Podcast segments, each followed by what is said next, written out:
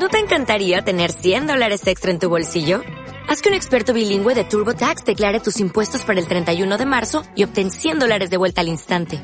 Porque no importa cuáles hayan sido tus logros del año pasado, TurboTax hace que cuenten. Obtén 100 dólares de vuelta y tus impuestos con 100% de precisión. Solo con Intuit TurboTax. Debes declarar para el 31 de marzo. Crédito solo aplicable al costo de la presentación federal con TurboTax Full Service. Oferta sujeta a cambios o cancelación en cualquier momento.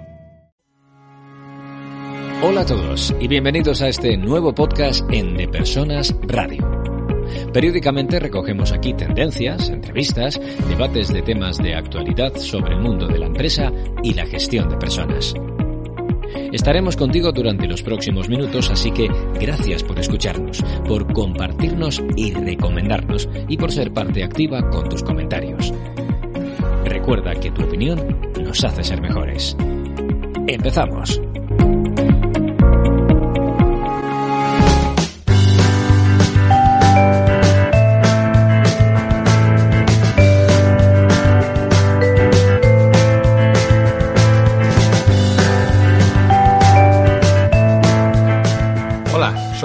Castro y hoy estamos en el podcast número 50. Ya llevamos medio centenar de entradas, que no diré que era un reto como inasumible hace un año, pero sí que suponía un, eh, compromiso importante el tener pues un ritmo de una entrevista semanal con líderes de todo el mundo eh, que os hemos traído para que nos compartan sus experiencias y sus formas de pensar eh, con esta pandemia que además se nos ha cruzado entre medias. Qué poco íbamos a saber nosotros en noviembre del año pasado cuando estábamos diseñando estos podcasts de lo que nos venía encima. Pues en este número hemos traído algunas novedades. En primer lugar, le hemos cambiado la imagen corporativa. Tiene una nueva imagen el canal eh, que podréis ver mucho más fresca, mucho más actual, con un nombre del programa que ya se llama Listening Leaders, eh, porque el objetivo es ese, es traer y escuchar de estos líderes sus mejores eh, experiencias. Por otro lado, tengo el honor de presentaros a Luis Vélez, una persona con la que pues comparto desde hace tres años muchas de las experiencias aquí en, en Estados Unidos. Él es de Puerto Rico él ha estado trabajando durante muchos años eh, para el gobierno norteamericano y ahora eh, colabora activamente con, con De Personas. Así que mm, eh, em, empezaré con Luis y después daremos paso a la entrevista con una persona muy especial para mí, con Pablo Herrero. Así que espero que disfrutéis este número 50 y, y que os suscribáis al canal, que lo visitéis y que lo recomendéis. Luis Vélez. Raúl Castro, ¿cómo estás? Qué gusto tenerte aquí para, para, este especial número 50, para este podcast número 50 en, en De Personas Radio. Es un honor. Oye, la verdad es que he escuchado eh, un sinnúmero de ellos eh, desde hace un año que me dijiste que ibas a hacer este proyecto y me parecen súper interesantes y, que aprende uno de todos ellos. El formato está genial.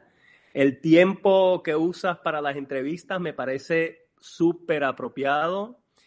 Y de verdad que me gustaría saber entonces a quién planeas entrevistar en este número 50. Bueno, Luis, por fin, fíjate, en esta, es verdad, ¿eh? los, podcasts, yo creo que mm, la clave es tener, es que sea un tiempo limitado, ¿no? Que no sea, mm, que no pasen de 30 a 35 minutos, que yo creo que es el tiempo que, que las personas podemos estar eh, escuchando eh, el podcast. Y en este número 50 tengo una persona muy especial, tengo a Pablo Herrero. Pablo Herrero fue eh, uno de los jefes que tuve en el banco, una de las personas con las que trabajé muy estrechamente y luego con el paso del tiempo pues eh, se convirtió en un, en un amigo, en una especie de hermano mayor con el que peloteo ideas y con el que eh, pues compartimos momentos alegres y momentos tristes y te va a gustar mucho la entrevista, ya verás. Oye, qué bien, qué bien. Oye, pero dime una cosa, Raúl, y entonces eh, los siguientes números, ¿qué planes tienes? Pues son seguir entrevistando eh, personas interesantes. Vamos a meter algunas pequeñas eh, microespacios, eh, tanto antes como después del podcast, pero muy ilusionados, muy ilusionados con esta nueva, con esta nueva etapa. ¿Te parece, ¿Te parece si quieres que vayamos con la entrevista, Luis? ¿Te, te, gustaría escucharla? Claro, claro, me parece genial y gracias eh, por la oportunidad. Y sí, me gustaría acompañarte en este y en algunos otros que me den la oportunidad, porque me encanta escuchar eh, de personas radio, ¿no? Luis, va a ser un, gusto tenerte en, estas entradillas y poder ir contando a nuestros oyentes eh, cosas que les están pasando a los invitados y, desde luego será un placer seguir contando contigo, Luis. Te mando un abrazo muy fuerte. Vale, igual.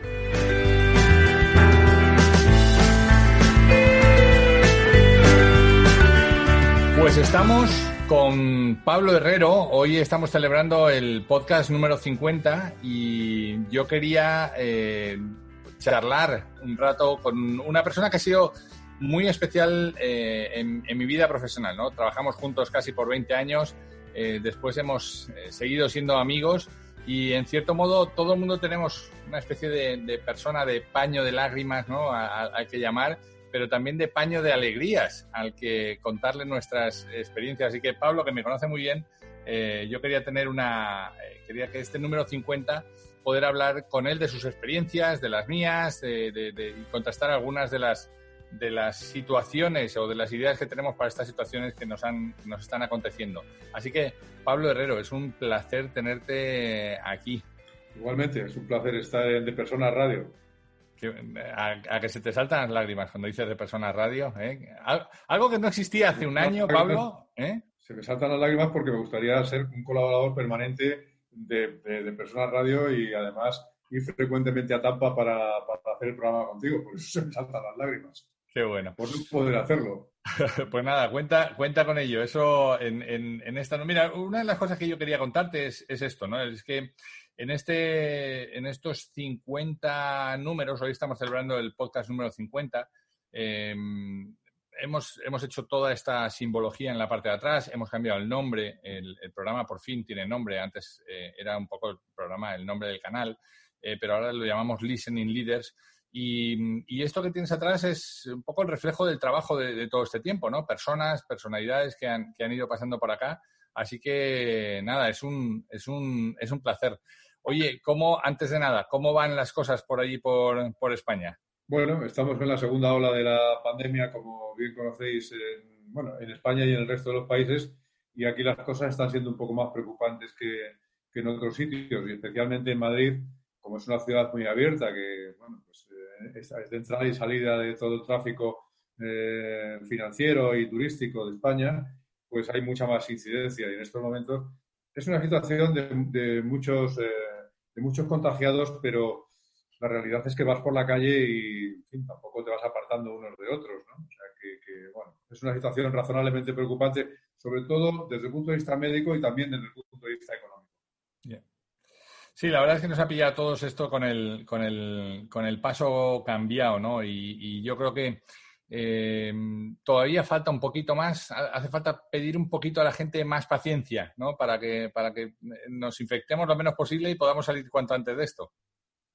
Sí, eh, bueno, a la gente aquí en España, eh, a pesar de que tenemos fama de, ser muy indisciplinados y todo eso, yo creo que somos el, en fin, el país más disciplinado del mundo, porque se nos está pidiendo paciencia desde el mes de marzo con unas medidas de, control muy, muy severas y, en fin, aquí las cumple todo el mundo sin eh, nadie, nadie protesta, a pesar de que todos tenemos la sensación de que la, la administración, por así decirlo, de esta pandemia por parte de las autoridades sanitarias y políticas, pues podía haber sido mejor. Pero la gente somos, la gente somos muy disciplinados y sobre todo muy respetuosos para con los demás, con lo cual si hay que ponerse mascarilla no la ponemos, si hay que estar confinados nos confinamos. No sé cuánto durará, pero de momento hay bastante disciplina en a todos los niveles. Oye, Pablo, pues nada, yo, yo quería contarte un poco eh, también qué es lo que hemos hecho eh, con, con, este, eh, o, cuál es la naturaleza de este podcast, ¿no? Ahora que estamos celebrando el, número 50.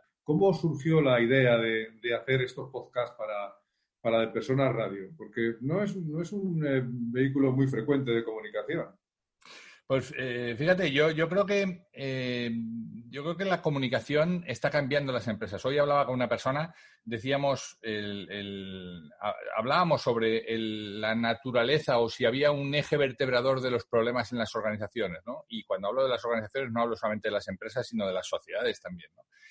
Y el 80-90% de los problemas muchas veces son de comunicación, de falta de comunicación o de una comunicación errónea. ¿no? De hecho, en los últimos años, con cantidad de canales que están saliendo, con cantidad de, digamos, de espacios eh, desde donde la gente se puede comunicar, el problema se ha agravado, porque a, pesar de que hay muchos más canales, elegir bien el canal, elegir bien el mensaje, elegir bien el código con el que te comunicas con la otra parte, es muy complejo, ¿no? Por tanto, eh, este tema de la comunicación, pues, eh, pues ha venido a, tomar un papel muy importante y, yo siempre pensaba que los directivos necesitan escuchar a otros directivos. Tú has pasado por ahí y sabes de lo que es eso y sabes de la soledad del líder y sabes eh, que muchas veces no tienes con quién contrastar algunas ideas. O sea, muchas veces tú tienes un problema encima de la mesa y te gustaría escuchar o hablar con otros colegas, ¿no? Eh, o que alguien te diera alguna pauta o alguna pista o, poder tener una, mirada distinta. Pero, pero claro, el líder tiene un problema, Pablo, y es que no puede mirar para arriba, porque arriba pues está el cielo, ¿no? Eh, los, líderes tienen arriba el, cielo, están en, en, el vértice muchas veces no pueden contarlo a los lados porque o no tienen un par o, o, tampoco van a andar hablándole al de al lado de sus problemas, ¿no? Y, tampoco lo pueden bajar abajo porque no le puedes decir a gente con la que trabaja o en el paradigma anterior no se le podía decir, oye, ¿tú cómo harías esto? ¿no? Costaba mucho, ahora cuesta menos.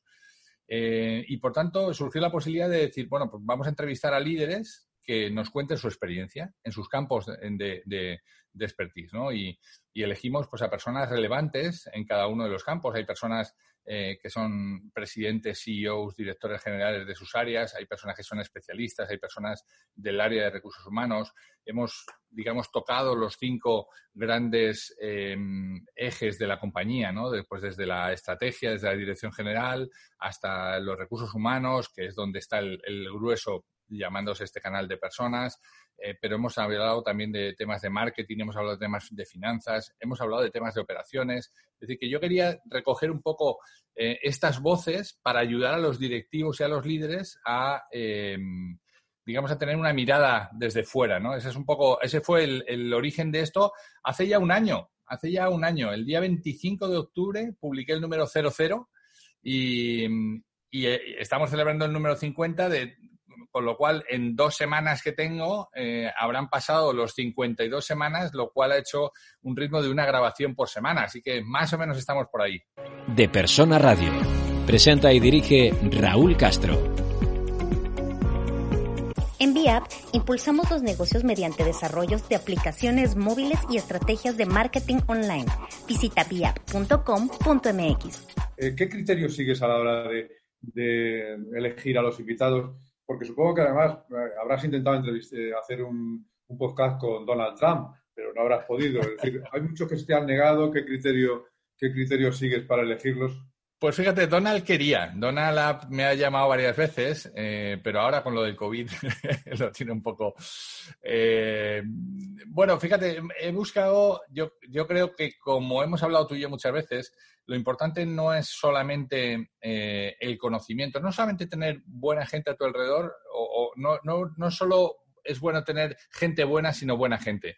Y he procurado tener el equilibrio este entre gente que me pudiera contar, nos pudiera contar cosas interesantes de su experiencia, de su conocimiento, pero también gente que lo contara con mucha normalidad, con, la normalidad de quien lo está haciendo y sin que sea nada impostado. De hecho, las entrevistas no llevan un guion, no paso, entre, no paso las preguntas a nadie para que mm, sea lo más informal eh, y lo más cercano posible y lo más espontáneo posible, ¿no? Y que, y que la persona nos cuente no lo que lo que diría el directivo, sino lo que tiene la persona detrás. ¿no? Yo creo que esa es la, manera más genuina y, el porqué de, de, por qué está teniendo tanto éxito eh, esta serie de podcasts. ¿no? Eh, he escuchado gran parte de los podcasts que has hecho, es posible que no sean todos, para decirte la verdad, pero sí gran parte. Por referirme a los dos últimos que he escuchado, uno con, con, eh, con Sánchez Vicario, todos, todos en España le conocen y en el mundo también, eh, siempre, siempre sacas en, los, las entrevistas con personas interesantes, siempre sacas alguna, alguna cosa que se queda me ha llamado mucho la atención cuando escuché el, podcast con, con, Sánchez Vicario que decía que mm, en, los, en los tenistas, los mejores del mundo, los tres mejores del mundo, ganaban el 56% de los tantos. Y el resto, los que jugaban con ellos, ganaban el 44%. Es decir, uno tiene la sensación de que Federer, Nadal y todo esto ganan el 80% de los tantos. Y no es verdad. Cuando te lo dice un profesional como Sánchez Vicario, te das cuenta que en realidad los, las personas excelentes se destacan en un momento determinado, cuando hay una cierta igualdad de condiciones, se destacan en momentos extraordinarios. También eh, me ha llamado la atención eh, cuando escuché el podcast con Marta, no me acuerdo, que es una, hablaba de neurociencia o algo por el estilo. Marta Romo.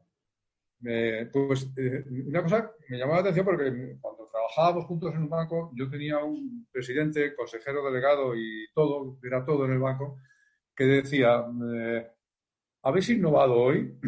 Y claro, eh, uno se quedaba... Eh, y me ha gustado mucho oír a Marta decir que no todo es innovación, que no se puede someter a la gente a estar innovando constantemente, sino que hay que dejarla descansar y no necesariamente está saliéndose siempre de la zona de confort, sino que, bueno, hay que salirse un poquito, pero no constantemente. Quiero decirte que en los podcasts con gente que, que es interesante, siempre encuentras algún, algún momento que, es para apuntártelo y dejártelo ahí para reflexionar sobre él de vez en cuando. Esa es la verdad. Por lo tanto, a, mí la, a mí el vehículo me, gusta y me ayuda. Esa, esa, es la naturaleza, Pablo. Fíjate, esa, esa yo creo que eh, cuando alguien tiene en la cabeza algo y lo pone en marcha, solamente está, solamente tiene un, driver, al menos en mi caso, ¿no? Que es que a una sola persona algo de lo que haya dicho eh, un invitado le, quede, ¿no? Y esa es un poco la, idea. Yo también me quedé el otro día pensando en, en, en, claro, en que si tú ganas solamente el 56% de los puntos, tienes que convertirte en un especialista de ganar los puntos de la verdad, porque hay muchos puntos basura que no influyen en un juego, pero los de la verdad, eso nosotros los puedes dejar en, ¿no? Y luego lo ajustado que es, ¿no? O sea, eh, al final los seres humanos somos muy parecidos. Y no es verdad que haya gente que gane por goleada 100-1 todos los días, ¿no? Puede haber, puede, un partido puede ganar 6-0, 6-0, 6-0, pero el otro las pasas y haces 6-4 y 7-5 y, y 8-6, ¿no? Por tanto, es verdad que, me, llamó mucho la atención ese punto de, Emilio. Ese es un poco el objetivo, Pablo. Eh, vivir las experiencias de otros, que los otros nos lo cuenten de forma genuina y aprender de, de ellos, ¿no? pues es, un vehículo apropiado porque, eh, te he puesto dos ejemplos, pero te podría poner muchos más. Pero eh, por hablar de otras cosas que han vivido en cuatro países, Dominicana, eh, México, bueno, España naturalmente, vamos a empezar por España, Dominicana, México y Estados Unidos. Mm, a los que no nos hemos movido nunca de aquí, no hemos salido de Chinchón o de Alcalá de Henares prácticamente, nos llama siempre la atención cómo se enfrenta uno a, a las diferentes sociedades que se encuentra cuando viaja o cuando vive con la familia en otros países y cómo, y cómo salta de un país a otro con el cambio de costumbres que supongo que hay. ¿Qué te has encontrado tú de diferencias en Dominicana, en, eh, España, en Dominicana, en, México y en, Estados Unidos? Pues fíjate, lo primero, aprendizaje. También, también eh, escuché muy atentamente lo que decías ahora de, Marta Romo de, de, la salida de la zona de confort. Eh, y porque lo hilo con esto que me, está, que me preguntas ahora, ¿no?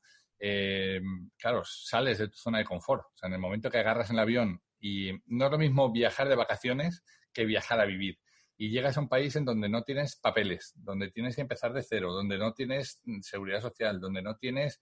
Eh, que sí, que las empresas lo facilitan, que, bueno, tienes, tienes el acceso, pero es difícil, es, es, es la, te tienes que acostumbrar a un montón de cosas y sobre todo, tienes que cambiar el, paradigma, ¿no? Dicen que la mejor cura para los nacionalismos es viajar y yo estoy de acuerdo, porque al final uno, uno se siente muy de donde es y piensa que lo que tiene es lo único posible en el mundo y cuando te das cuenta que, que sales fuera y hay otras cosas, pues, eh, pues aprendes mucho, ¿no? Entonces, lo primero es eso, lo primero que te encuentras es la necesidad de aprender urgentemente, además, no hay tiempo que perder, o sea, tienes que llegar a un sitio y empezar a ponerte en el lugar de, en el que estás, ¿no?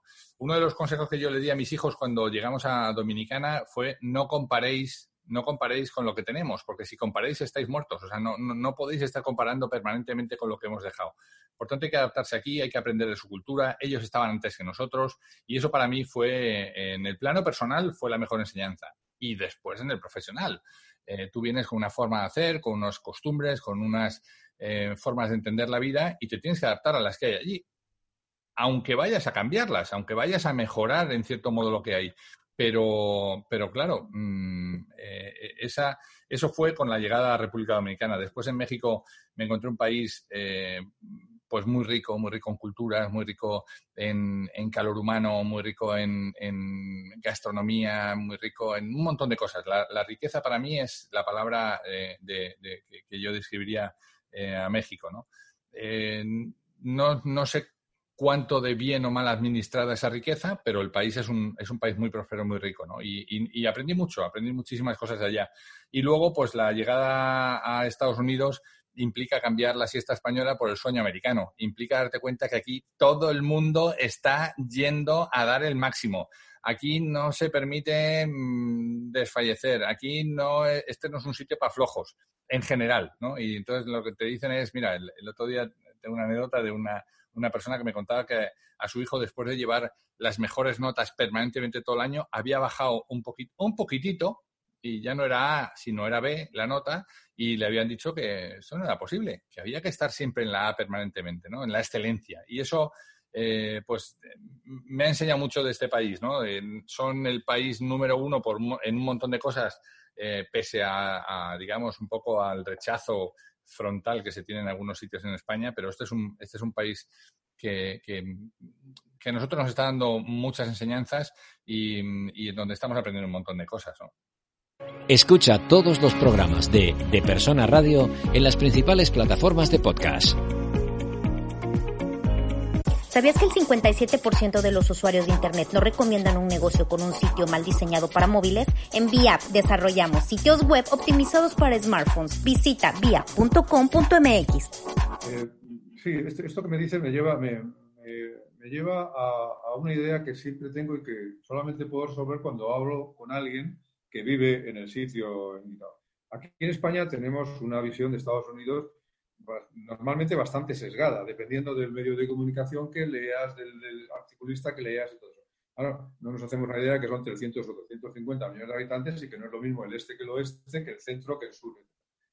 Mm, realmente tenemos razón en España con...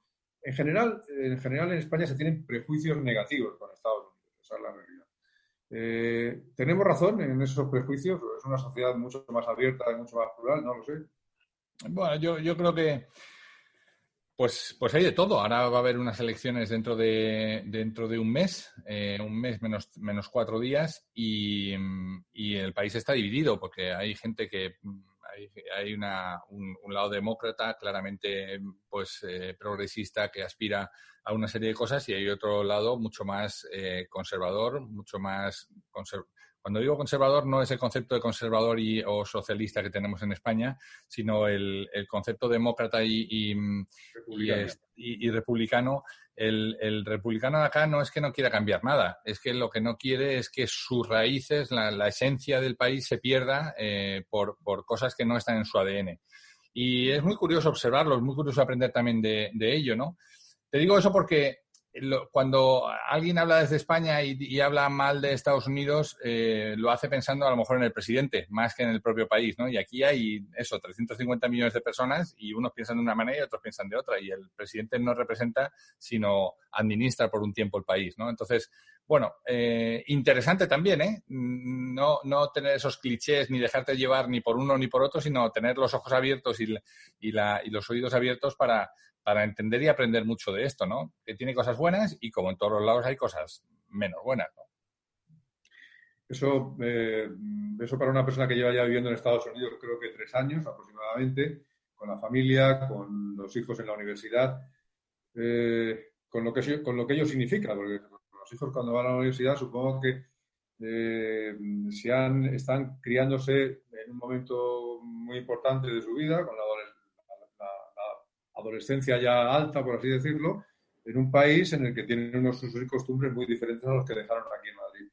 ¿Cómo afrontáis, tanto profesional como personalmente, eh, la familia los próximos años? ¿Cómo crees que se va a desenvolver en, adelante? ¿Vais a volver inmediatamente a España? ¿Cómo lo veis?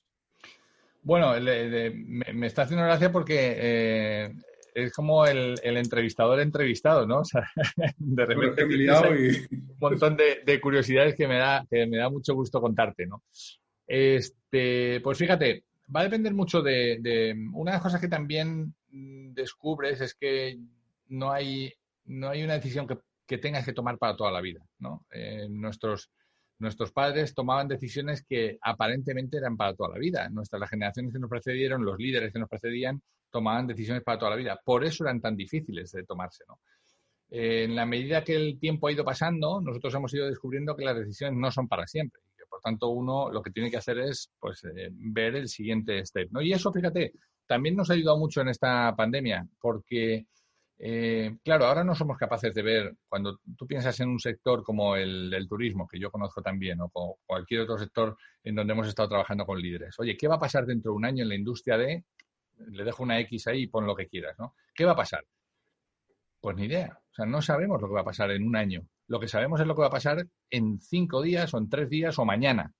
Entonces yo creo que nosotros nos hemos acostumbrado en este tiempo a tener esta vista en esta vista en el corto plazo y eso nos está ayudando mucho, ¿no? En el sentido de que em, pues igual con esta niebla que nos ha caído todos de golpe no eres capaz de saber lo que va a pasar dentro de un kilómetro, pero ves nítidamente, y eso nos lo contaba en otro podcast también Andreu Mateu, eh, al que tengo por, por ahí, eh, por ahí, más o menos, eh, nos, contaba en, el podcast, decía, tú en, la niebla eres capaz de ver en al metro siguiente o los cinco metros siguientes y, si te centras en eso y sigues centrándote solamente en eso, cuando llegue un momento pasará y, dirás, ah, pero hemos estado en la niebla, porque de repente la niebla tiene estos efectos, que se despeja todo completamente y, no sabes cómo, pero vuelves otra vez a, ver el, futuro más, más limpio, ¿no? Así que contestándote esa pregunta, no, no, tengo ni idea de lo que vamos a hacer, pero lo que sí que, lo que sí que nos abre también es la posibilidad de trabajar. Este tema digital nos permite trabajar con directivos en todo el mundo desde cualquier sitio,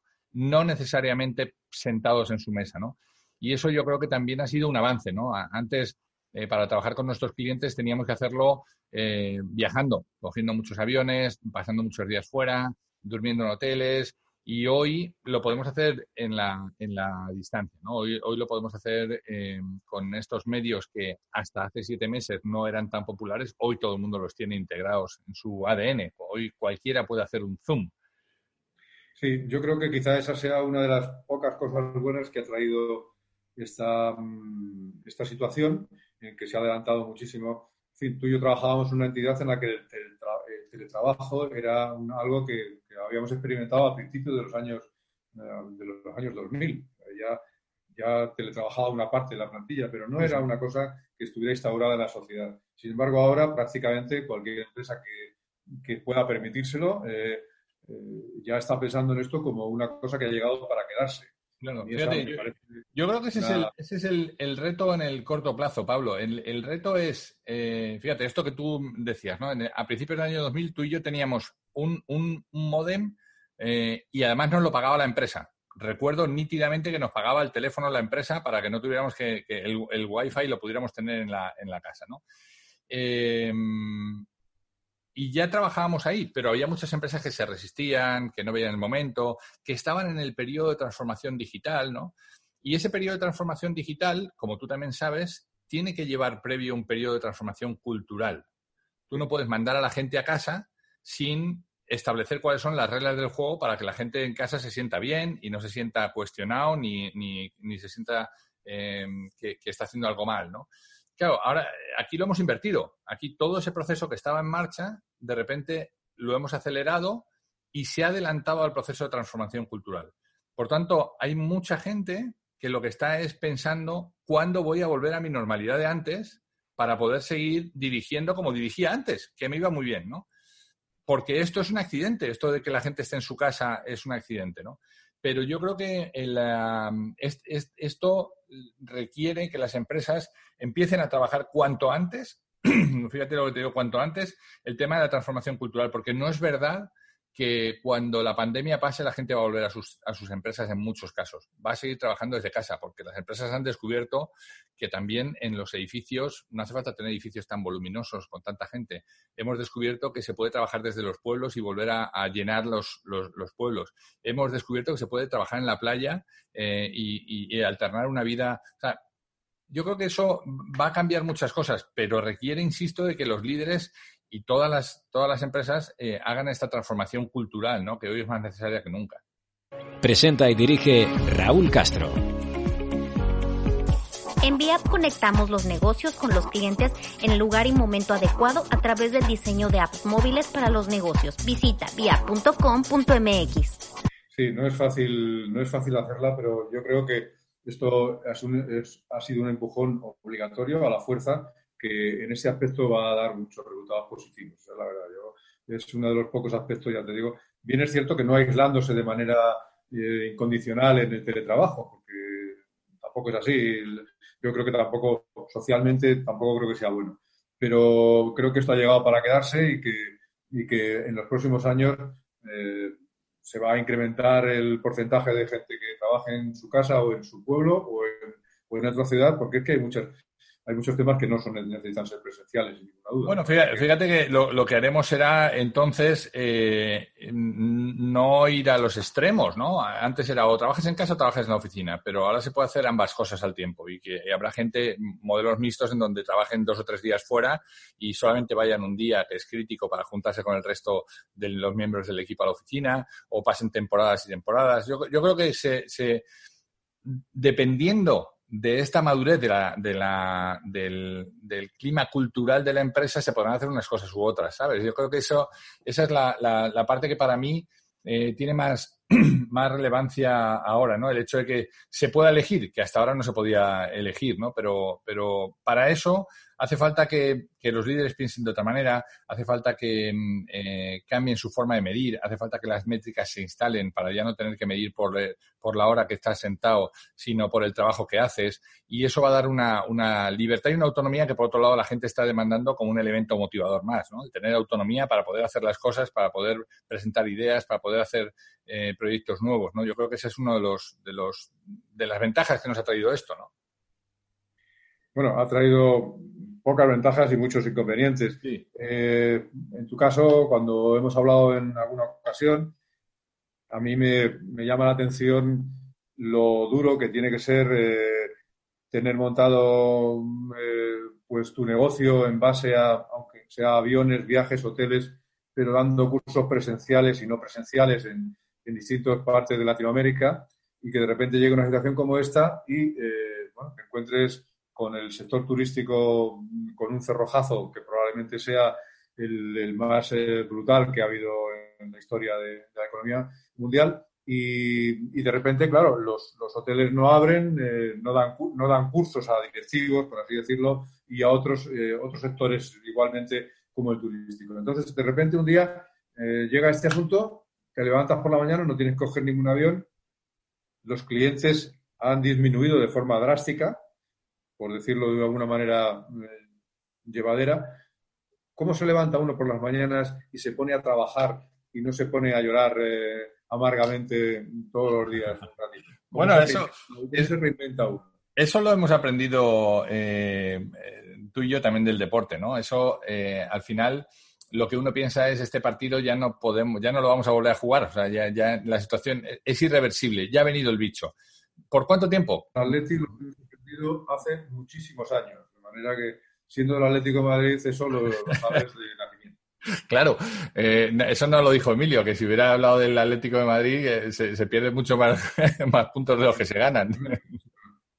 Es una manera de Pero bueno, eso es un paréntesis, ¿no? Pero fíjate que eh, yo creo que se afronta, por ir por responder a lo que tú dices, se afronta diciendo hay que pasar este duelo lo más rápidamente posible, ¿no? Hay que empezar a pensar en el partido siguiente. Lo que ha pasado hasta ahora mm, me sirve de enseñanza, pero ya no va a volver otra vez, ¿no? Por tanto, tengo que hacer cosas. ¿Qué cosas? Pues ahí empieza eh, toda esta parte de design thinking, toda esta parte de, gestión del cambio, toda esta parte de hacer cosas diferentes, ¿no? Oye, em, para empezar, yo creo que, y eso también lo hablaba con, con Andreu, ¿no? Eh, hacer algo que te apasione, que te guste. Y apareció, retomé el, mundo de la radio, que era algo que yo había hecho en los años 90 en España, y dije, oye, este tema de la radio que me gusta me puede ayudar a, llevar este mensaje eh, a un montón de hogares ahora que todo el mundo está en sus sitios, ¿no? Y, y empezamos con eso, ¿no? Dice que decía eh, Picasso que si la, cuando la musa bajaba le pillaba trabajando pues al menos que te pille trabajando, ¿no? Al menos que te pille haciendo cosas. Y eso también eh, salía en, en alguno de los podcasts, ¿no? El, hecho de que eh, independientemente, lo, tú no puedes hacer, tú no puedes controlar lo que, lo que pasa, sino lo que está en tu mano es controlar lo que haces con lo que te pasa. No puedes cambiar la pandemia, pero sí que te puedes poner en una actitud positiva para seguir generando eh, otro tipo de cosas que, que, te den o no. no. No sabes si te van a dar eh, un sustento para, para, el futuro o no. Pero sí que eh, sigues construyendo y eso yo creo que al final tiene su, su beneficio, ¿no? Pues la verdad es que no me parece sencillo hacerlo, pero evidentemente no hay otro camino, sin duda alguna. Pues echarte las botas y empezar a, a, pensar en el partido siguiente, Pablo. Eh, eso no, el, el, la quinta falta ya te la han pitado. pero eso es mucho más fácil eso algunas veces viene en todos los libros de autoayuda, etcétera, etcétera, pero a la hora de la verdad hay que, hay que hacerlo. Es decir, evidentemente estar recordando eh, lo que había o un partido que se ha jugado o una situación que había favorable y que ha desaparecido de repente no conduce a nada. Pero no, en fin, a mí cuando he tenido algún suceso parecido, no como nada parecido a esto, pero algún, algún suceso en el que las cosas no han ido bien y hay que reinventarse y todo esto, reconozco que no es nada sencillo el, eh, tener la fuerza de voluntad de decir esto se ha acabado, hay que mirar para adelante. Lo haces, evidente, pero no me parece sencillo. Muchos de estos, de estos invitados que he tenido en, estos 50 números eh, nos han traído sus testimonios, ¿no? Y, estoy viendo a Martina Alcandré, que lo tengo por ahí abajo, un colega en Perú, que su negocio se, se fue a cero, o eh, Andreu Mateu, que se dedicaba a hacer eventos y su negocio se fue a cero, Em, otros tantos, ¿no? Personas que, em, que daban charlas, conferencias, estoy viendo Isabel Miralles por aquí con su, con su libro, em, que de repente mm, hoteles que cerraron, eh, gente que ha perdido su empleo. Estuvimos trabajando durante un tiempo, y eso yo creo que ha sido una cosa muy satisfactoria, en un programa eh, que hemos llamado Between Jobs, que tenemos montado para ayudar a la gente a encontrar el trabajo. ¿no? Eh, como hemos hablado alguna vez en privado, eh, aquí en Estados Unidos cuando pierden el trabajo se encuentran en un periodo que ellos denominan in-between jobs, que es eh, entre trabajos. ¿no? Y, eso a mí me parece mágico, mientras que yo venía acostumbrado a que cuando a alguien le dejas sin trabajo, pues le preguntaba si, oye, tal, pues mira, aquí sin trabajo, a ver, vamos a ver cómo se da, tal, una, una, faena y tal. esto lo que te dicen es, estoy entre trabajos y eso implica que no sé cuándo, ni dónde, ni de qué, pero yo voy a trabajar en otra cosa. Esto es solamente un periodo eh, transitorio. Y ayudamos con este In-Between Jobs, ayudamos a un montón de, gente que, ha redefinido su, su, forma de enfrentarse a la vida. ¿no? Tengo, tenemos un, colega en República Dominicana eh, que mm, estaba pensando en cambiar radicalmente de rubro, eh, estuvo trabajando en ello, mm, se movió, hizo las cosas que quería hacer, hizo, las, hizo su plan y hoy está trabajando en, en este nuevo lugar, ¿no? Y, no fue fácil, pero está encantado. Y al final lo que se demuestra es que cuando uno se propone las cosas, al final eh, es muy fácil que salgan. Desde luego, cuando no se las proponen, es imposible que te llamen a casa y te traigan el, el proyecto, ¿no? La verdad es que yo, eh, como tú bien conoces, estuve trabajando en la misma empresa durante 40 eh, años, 42 me parece. Eh, siempre, con el, con el paso del tiempo, bueno, cuando yo empecé a trabajar, lógicamente, eh, la gente era, era bastante habitual que trabajara en una empresa toda la vida. Con el paso del tiempo y en mis últimos años, me di claramente cuenta que esto es una enorme debilidad. Yo siento gran admiración por la gente que se ha movido mucho entre trabajos, entre sectores, en diferentes sectores, porque sin duda alguna ha aprendido muchísimo más, muchísimas más eh, cosas de las que se aprenden estando solamente en un sitio. Eh, eso sí es salirse de la zona de confort. Razonablemente, como decía pero algunas veces a la fuerza, otras veces no a la fuerza. Pero siempre he admirado muchísimo a la gente que ha sabido moverse, que ha aprendido muchísimo, que probablemente haya afrontado incomodidades mucho mayores que las que he afrontado yo, pero que sin duda alguna eh, les ha dado muchísima mayor formación y muchísima más capacidad. De hecho, en los últimos años, cuando en, la entidad en la que estábamos había eh, gente a la que mentorizabas, yo era el mentor de la gente que entraba, siempre les decía en las primeras entrevistas, bueno, no les decía que se fueran inmediatamente del banco porque acababan de entrar, pero sí que les decía que, que no, se, no se ajustaran a un puesto, no se movieran, aunque fuera dentro del banco, que cada dos o tres años cambiaran de desempeño, cambiaran de actividad para que aprendieran cosas, porque lo contrario es apoltronarse y solamente conlleva a, pues a enriquecerte mucho menos de alguien que se mueve. Mira, eh, me, preguntabas al principio del todo eh, cómo, qué, enseñanzas o cómo había, eh, cómo me había adaptado a los sitios. Fíjate, la, yo creo que la incomodidad de la zona de confort pasa por sentirte fuera de ella. Pero para mí lo más enriquecedor es agarrar ese nuevo sitio al que tú has ido, esa nueva actividad que estás haciendo o eso que te genera esta nueva zona de confort e incorporarla rápidamente a tu, a tu ser, ¿no? Porque en ese momento ya estás en tu zona de confort y lo que has hecho ha sido ampliarla. Antes tenías un sitio, de repente ahora tienes otro, ya tienes una zona de confort mucho más amplia. Cuando tienes un tercer sitio, eh, la zona de confort es mucho más grande. Y eso te va generando mucha libertad, porque hace solamente nueve años yo pensar en vivir en Estados Unidos, pues no sé cómo decirte, era como una quimera. Hoy ya llevo tres años aquí viviendo, ¿no? Y eso, y, podría decir que estoy en mi zona de confort aquí, sí. Me han acogido, pues como, como, como a toda la gente cuando va a un lugar y se adapta rápido. Em, oye, tienes cosas que te gustan más o te gustan menos, pero esta ya se convierte en mi zona de confort. Si mañana tuviera que hacer otro cambio y tuviera que hacer lo que fuera, eh, pues pasaría un tiempito eh, difícil hasta que incorporara esta nueva actividad a la zona de confort y así vas haciendo tu zona de confort mucho más grande. No sé si es una fumada estupenda, pero, pero no sé, quería compartírtela.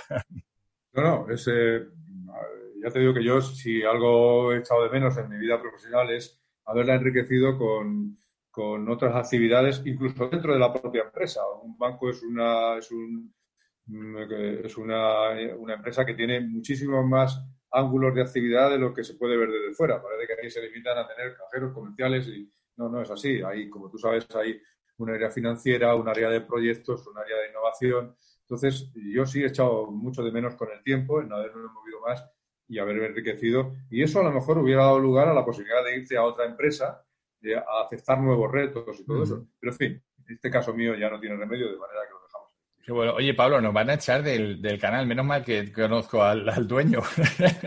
Pero llevamos aquí un, buen rato y, estoy encantado. ¿eh? Estoy encantado porque, mira, este tipo de conversaciones que hemos tenido cientos de veces ante un café o ante una pantalla, eh, pues eh, el hecho de compartirlas con, buena parte de nuestros oyentes que ya eh, están en 40 países.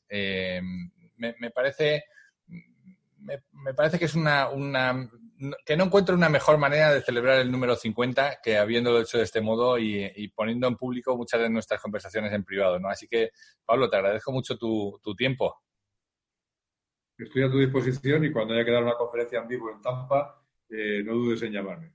Tú sabes que, tú sabes que eh, no hay nadie mejor que tú para, poder hacer eso. La, pena es que, todavía no esté resuelto este tema de los viajes, pero tan pronto esté resuelto tenemos que organizarlo. ¿eh? Te mando un abrazo muy fuerte. Igualmente, Raúl, un abrazo. Adiós. Gracias, Pablo. Chao. Gracias a ti.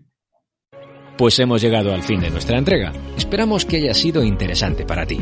Si quieres saber más de lo que hacemos, escuchar entregas anteriores o leer las entradas del blog, no dejes de entrar en depersonas.com.